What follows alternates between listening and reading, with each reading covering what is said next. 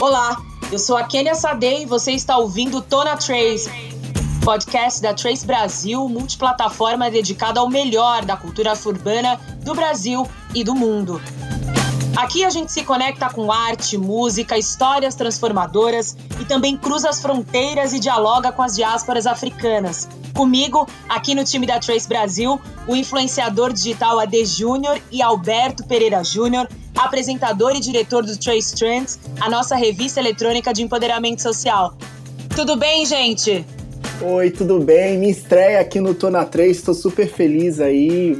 Oi, Kênia. Oi, AD. Prazer estar aqui com vocês de novo no Tona Trace. Prazer estar aqui com essa audiência que já está nos escutando. Seja bem-vindo, seja bem-vinda. O Tona Trace começou.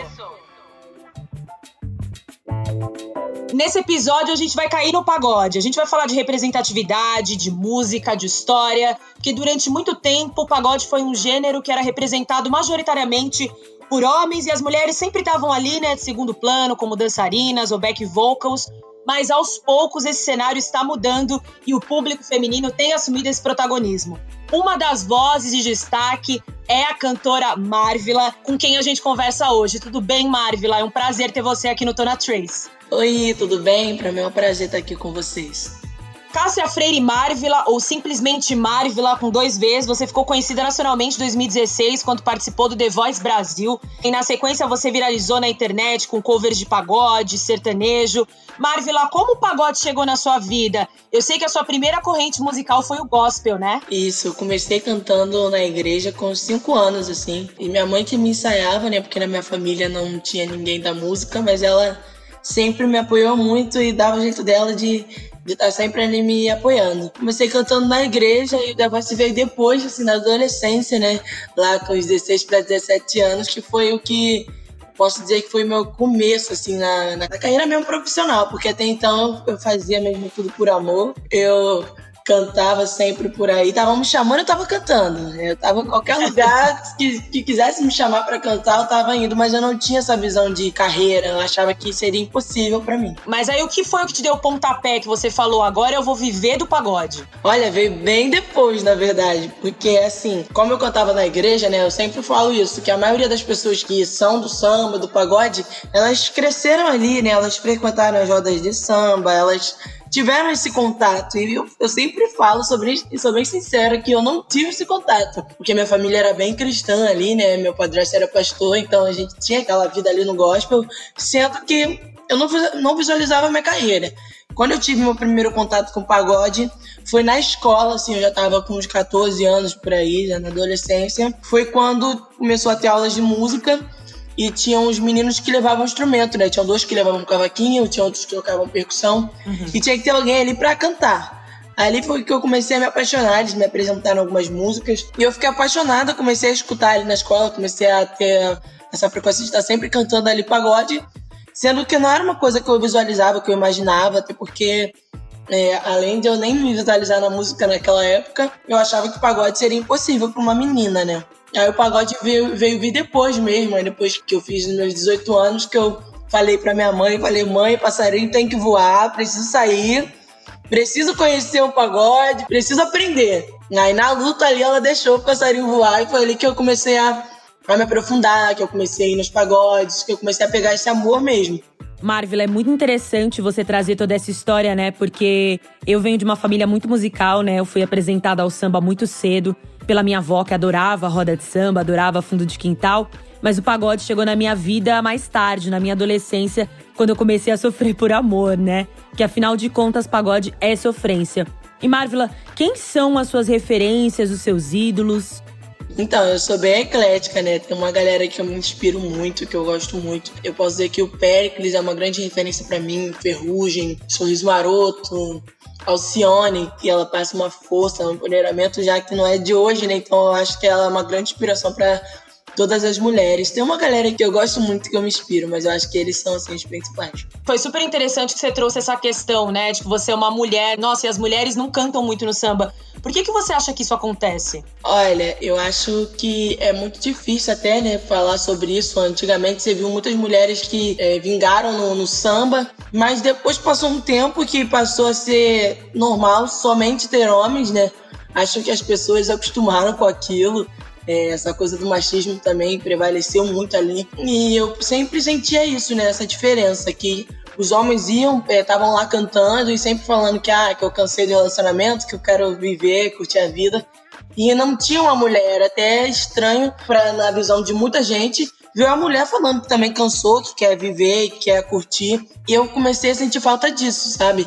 Porque eu sempre gostei de falar isso. E quando eu comecei a, a ir pros pagodes a cantar isso, eu tinha medo das pessoas estranharem, justamente por ser uma coisa muito é, diferente, muito estranha, assim, né? Como era no sertanejo, ver mulheres. Então, quando eu cheguei, eu cheguei com medo, né, da reprovação, mas eu vi que as mulheres que estavam presentes, quando me viram cantando é, pagode, cantando tanto músicas para sofrer quanto músicas de inspiração, que cansou do relacionamento, que quer curtir, elas se identificaram, elas se entenderam que precisava de alguém ali falando disso para elas. Então, é, eu acho que é isso. As pessoas precisam se acostumar com mulheres no palco, né? E por um tempo as pessoas acostumaram, acharam que é somente normal ter homens ali no palco.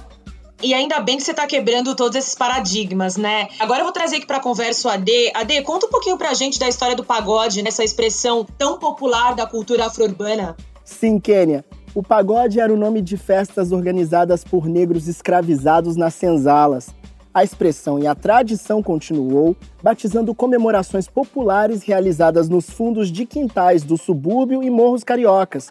Eventos que no fim da década de 1970 eram regados de comida, bebida e muito samba. Foi do bairro de Ramos que esse tipo de música surgiu para as rádios e as gravadoras e os canais de televisão e em 1978 a saudosa cantora Beth Carvalho visitou a quadra do bloco Cacique de Ramos para conhecer um grupo de pagodeiros que faziam um samba bacana, o Fundo de Quintal. Ela gostou daquele novo estilo que misturava outros ritmos africanos e introduziu o banjo e o repique de mão, além de substituir o surdo pelo tantã. Beth passou a gravar as canções desses compositores, revelando nomes como Zeca Pagodinho, Jorge Aragão, o fundo de quintal, Almig Neto, dentre outros. Mas o estilo que explodiu no fim dos anos de 1980 e na década de 1990 no Brasil é outra vertente do pagode, também originária dos subúrbios cariocas, com grupos musicais masculinos inspirados em conjuntos vocais norte-americanos, como os Temptations, Stylistics, Take Six e Four Tops. As letras das músicas e a harmonia ficaram mais adocicadas, com teclados eletrônicos e sintetizadores, deixando o estilo mais próximo do pop, e que deu força comercial e o interesse de grandes gravadoras, fazendo o pagode se popularizar por todo o Brasil. Quem é que não lembra as coreografias e os figurinos combinados de bandas como o grupo Raça, Raça Negra, Exalta Samba, Soueto, Só Pra Contrariar, Negritude Júnior, entre outros. Como o Ade acabou de lembrar, tanto samba quanto pagode partem de uma origem periférica e popular. Marvila, você acha que essas duas expressões culturais ainda são alvos de preconceito? Eu acho que ainda tem, sim, principalmente quando se fala de mulheres, né? Mas graças a Deus já quebra, já foi muito quebrado, né? Hoje você vê que que esse preconceito, em sua grande massa, já foi quebrado, mas eu acho que ainda tem sim, principalmente quando se fala de mulher no pagode, né?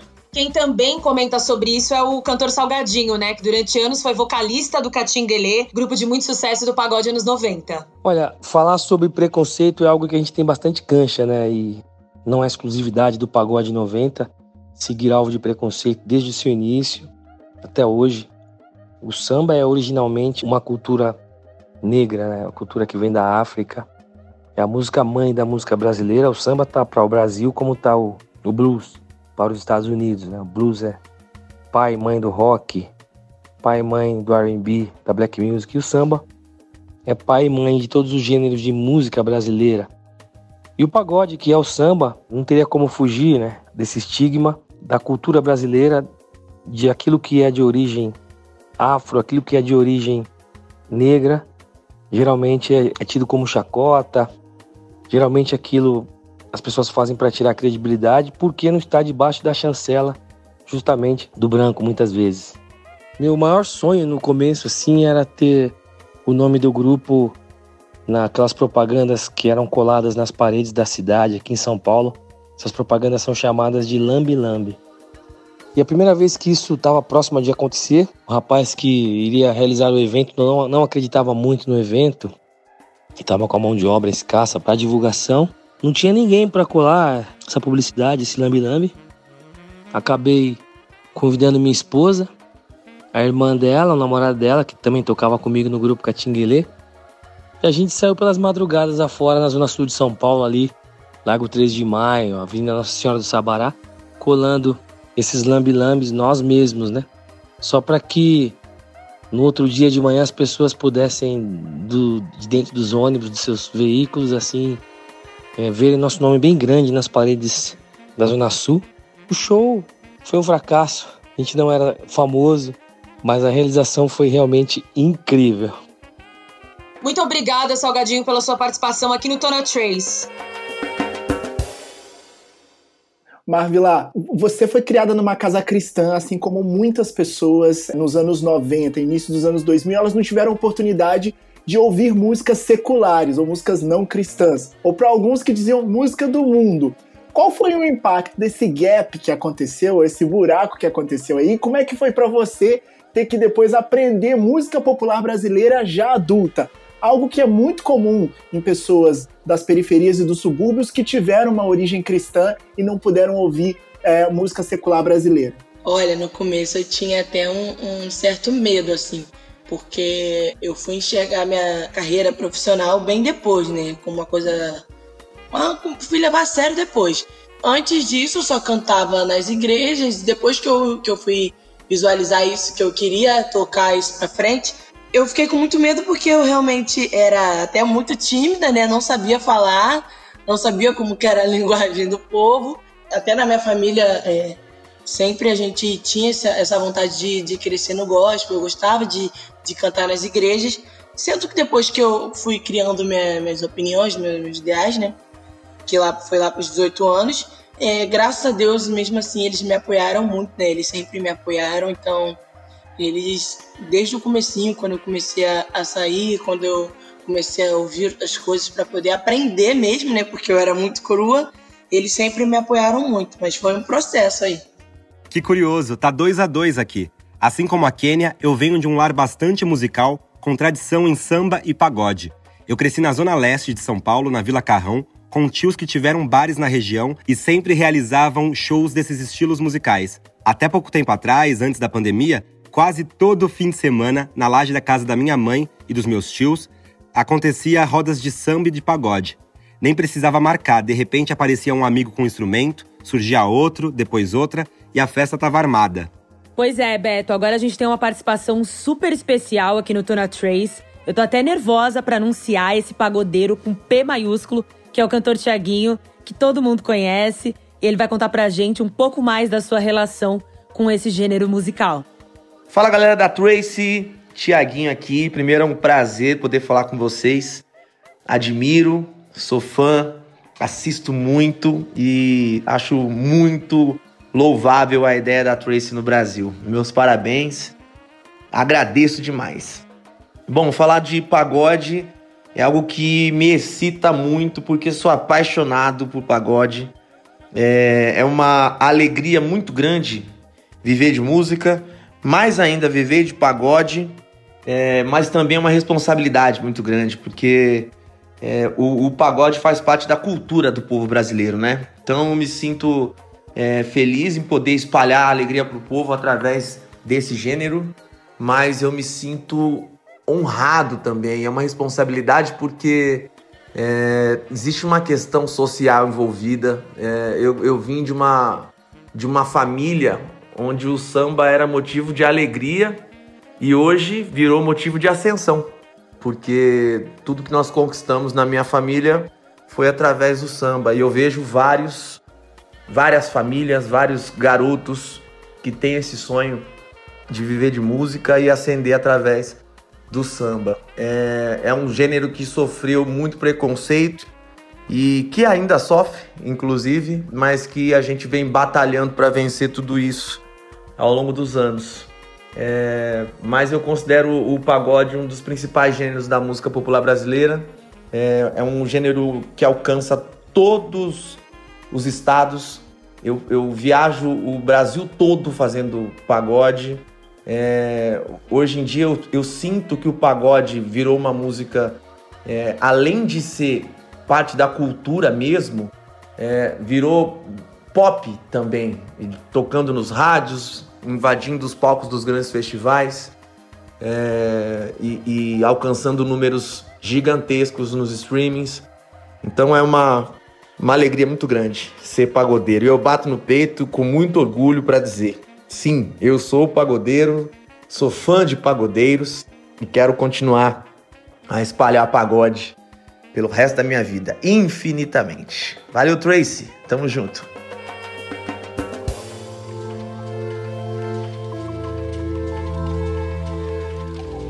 além dessas novas apostas, né, Marvila, como você, a gente tem a Andressa Ayala, a Ludmilla, que lançou recentemente o EP Numa Nice. O que, que você acha dessas novas cantoras que estão chegando no pagode? O que, que você tem em relação a essa representatividade? Eu acho incrível demais, até porque quando eu vejo mulheres é, se encorajando, mulheres se unindo justamente para levantar essa bandeira, é, é bom para todas, né? Porque como a gente sempre fala, uma andorinha só não faz verão. E quando a gente vê mulheres, de fato, agora perdendo esse medo e tomando a frente mesmo, cantando pagode, cantando samba, para mim eu vejo que, que agora sim a, a gente está fazendo barulho, a gente está mostrando porque a gente veio. E ver até pessoas como a Ludmilla, né, que já é um nome conhecido, ela levantar a bandeira do pagode para as mulheres nos ajuda muito, né? Eu mesma fui uma pessoa que, que já teve medo de levantar essa bandeira e hoje eu recebo até mensagens de meninas assim, mais novas até que eu que falam: caramba, eu gosto muito de te ouvir, eu gosto muito do seu som e através de você eu tô me encorajando. Então acho que, que é assim: uma vai levantando a outra, uma vai encorajando a outra. E quando você traz, né, que a Ludmilla e outras cantoras estão levantando a bandeira do pagode, vocês estão fazendo o mesmo movimento que foi feito há quase 100 anos atrás, né? Com as grandes partideiras do samba, como a Dona Ivone Lara, Juvelina Pérola Negra, Clementina Jesus, enfim. E o Dia das Mulheres Sambistas foi criado justamente para falar da importância das mulheres dentro do gênero, né? E agora vocês são as damas do pagode aí, fazendo e recontando essa nova história. Bom, aqui em São Paulo tem um bloco de carnaval dedicado ao tema, né? Só com clássicos de pagode anos 90 e a Brenda Ramos, DJ e produtora do bloco Lua Vai, falou com a gente sobre esse sucesso. Para uma baiana falar de pagode, a gente inicialmente tem que lembrar da nossa divisão rítmica, que é o pagode baiano, que tá Eu Chan, Piscirico, Parangolé, e o pagode romântico, que é o que vocês chamam só de pagode. Os dois tipos de pagode sempre estiveram muito presentes na minha vida.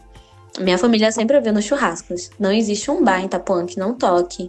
Inclusive, o primeiro show que eu fui na minha vida foi um festival que Ivete produzia em Salvador chamado Todo Mundo Vai. E eu só fui por causa do Exalta Samba. Então, quando surgiu a ideia do Lua Vai, para mim foi mágico. É inclusive um dos meus projetos que eu tenho mais carinho por conta de fazer parte da minha história real. Além disso, como preta, eu acho importantíssimo esse hype por conta de todos os estigmas que os ritmos pretos, principalmente o pagode, carrega. E aí, levar cerca de 200 mil pessoas que também amam pagode para homenagear esse ritmo na rua a cada ano é emocionante e catártico. Eu não sei explicar o que eu sinto todo ano vendo aquele mar de pessoas dançando e cantando com a gente. É lindo. Pensando em mulheres no pagode, eu acho que a gente tem que falar principalmente sobre machismo, né? As mulheres são sempre protagonistas nas letras, mas quase nunca tá no front de bandas de pagode. No samba a gente tem vários nomes fortes: Dona Ivone Lara, Leci, Beth Carvalho, Alcione. Mas pensando no segmento de pagode, mesmo nos anos 90, na ascensão do pagode, é muito difícil lembrar. Lembra da Adriana, de Adriana e a rapaziada, Eliana de Lima. Mas comparado à quantidade de homens no pagode, é um abismo, né? Por isso que quando a Ludmilla, no lugar onde ela está, traz um projeto dedicado ao pagode, para mim é fundamental, porque abre caminho e encoraja outras mulheres que também elas podem estar ali, que elas também podem ocupar esse espaço e que esse espaço também é nosso, sabe?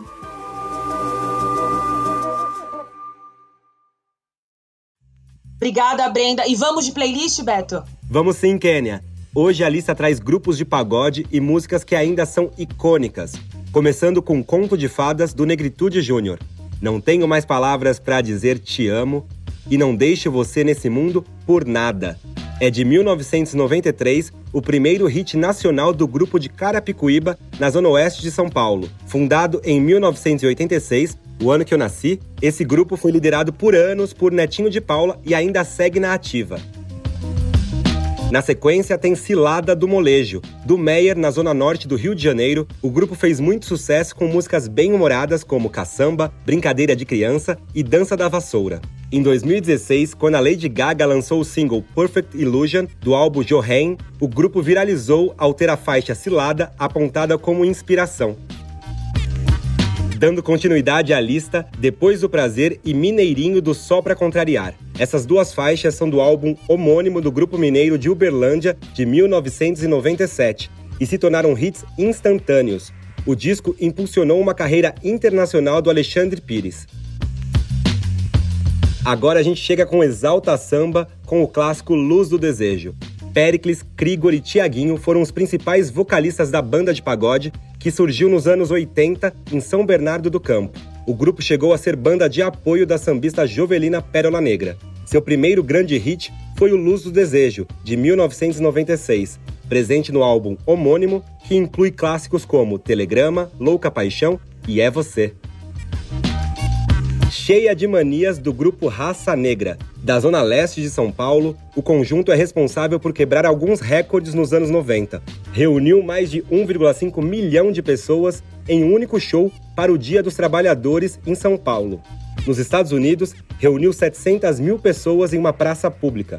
Em Luanda, capital da Angola, levou mais de 80 mil pessoas em uma apresentação que durou mais de quatro horas. E vocês, Quais pagodes incluiriam nessa lista, hein? Só hit, hein, Beto? Eu botaria a carta, com certeza. Exalta Samba, vinhos e lingeries, perfume do Belo. Vou também botar os atuais, que eu acho que os atuais também estão marcando aí presença. Melhor eu ir, clichê, sorriso maroto. Tem muito pagode bom aí. Tem muito pagode bom. Eu também colocaria o perfume do Belo, hein? Essa é boa demais. E pode tocar até hoje no pagode que a galera chora. A música não fica velha nunca, né? A música vai se renovando. Não, ela nunca envelhece. Nossa, eu amo essa música. Ade, e você? Qual você acrescentaria nessa lista aí? Oi, gente, eu, você sabe, né? Eu sou muito parecido com a Marvel, criado numa família que não podia ouvir música secular, então eu fui aprender depois. Mas eu me lembro do Lua Vai, né, gente? Do Salgadinho, né? Cantando aí. A Lua Vai. Bom, eu vou só acrescentar essa, mas eu também gosto muito de sambas de pagodes antigos, como é, do Almir Neto. Eu sou um super fã do Almir Neto. Descobri o trabalho dele eu era criança, mas não podia ouvir, mas eu ouvia assim mesmo. Almir Neto gostava muito do Perfume de Champanhe, que era um, um álbum aí. Eu sou meio velho, né, gente? Mas tudo bem. Vai, Tiaguinho, adoro. É um clássico, adoro é um clássico. Mas Perfume, de Champanhe é lindo, enfim. gente, se eu puder opinar, eu tenho um pagode que eu adoro, que é do Grupo Sensação, que é o Marquinhos Sensação, é maravilhoso, né? com a Lindo Cruz, que a música chama-se Um Dia. Toda roda de samba toca e toda vez eu choro. Queria deixar esse depoimento aqui. Uma música maravilhosa que eu amo, faz o coração bater mais forte. E dá para conferir as músicas da playlist do dia no feed do Tona Trace, viu? Não dá para perder, né? Bom, a gente tá quase acabando, mas antes, Marvila, você podia dar uma palhinha da sua nova música pra te dar razão? Essa música é a composição também de um dos amigos meus, é, Rodrigo Oliveira, é, Liquid Persona, Lucas Morato. É uma música que eu tenho muito carinho por ela, porque quando eu escutei a primeira vez, é, eu fiquei também bem emocionada. Mas a gente, eu lembro quando a gente fez a seleção de música, né? Tinha muita música boa. E a gente tava na dúvida de qual que a gente colocava no momento, qual que a gente gravava no momento. E aí meu produtor, Boris, falou, cara, essa música tem que entrar, você cantando ficou lindo demais, tá passando uma verdade. E a gente acreditou nela e, e, hoje, graças a Deus, a gente vai lançar. A música fala de um casal, né, que tá ali numa relação um pouco conturbada, não tá numa fase boa da relação, mas o parceiro ou a parceira entende que se for pra relação ficar de bem, ele aceita perder a discussão. Sabe quando você entende que para ser feliz às vezes é melhor não ter razão? Então a música fala disso, né? Vai tocar do coração de muita gente, né?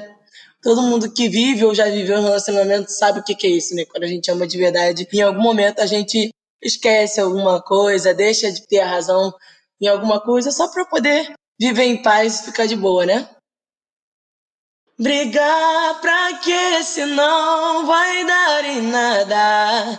Não tem nada a ver. Que graça tem você sem mim e eu sem você? Desfaz amor essa cara amarrada. Abre o coração, se for pro nosso bem, eu perco a discussão só pra te dar razão.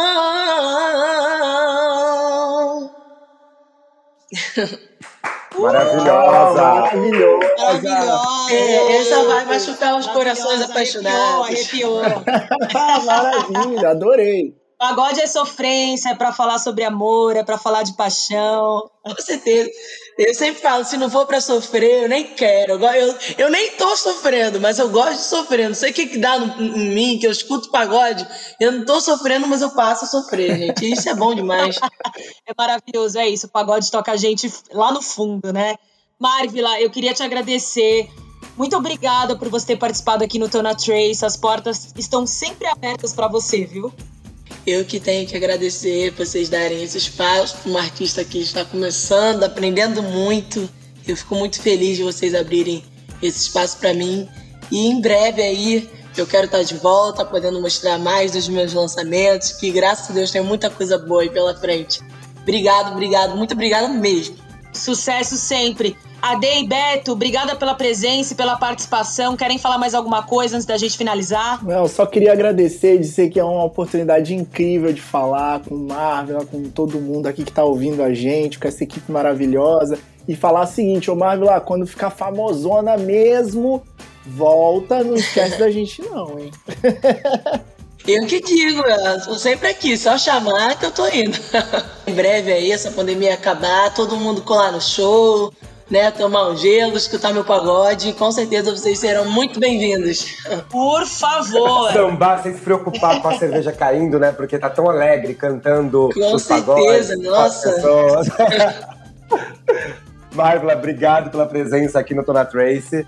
É, muito obrigado a Day Kenner também, é um prazer conversar com vocês. Prazer sempre. Bom, é isso, né? Chegamos ao fim do podcast Tona Trace. Sigam a gente nas redes sociais, arroba Trace Brasil no Instagram e no Facebook e no Twitter, Trace Underline Brasil. Toda quinta-feira tem episódio novo do Tona Trace na sua plataforma de áudio preferida. Não deixe de seguir o podcast no Spotify ou na Amazon, de assinar na Apple Podcasts ou de se inscrever no Google Podcasts ou no Castbox, ou de favoritar na Deezer. Assim você recebe uma notificação sempre que um novo episódio estiver disponível. Eu sou a Kenia Sade, esse podcast tem direção e roteiro do Alberto Pereira Júnior, em colaboração minha e do AD Júnior. A sonorização do episódio é do Alexandre Marino. Obrigada pela companhia semana que vem tem mais.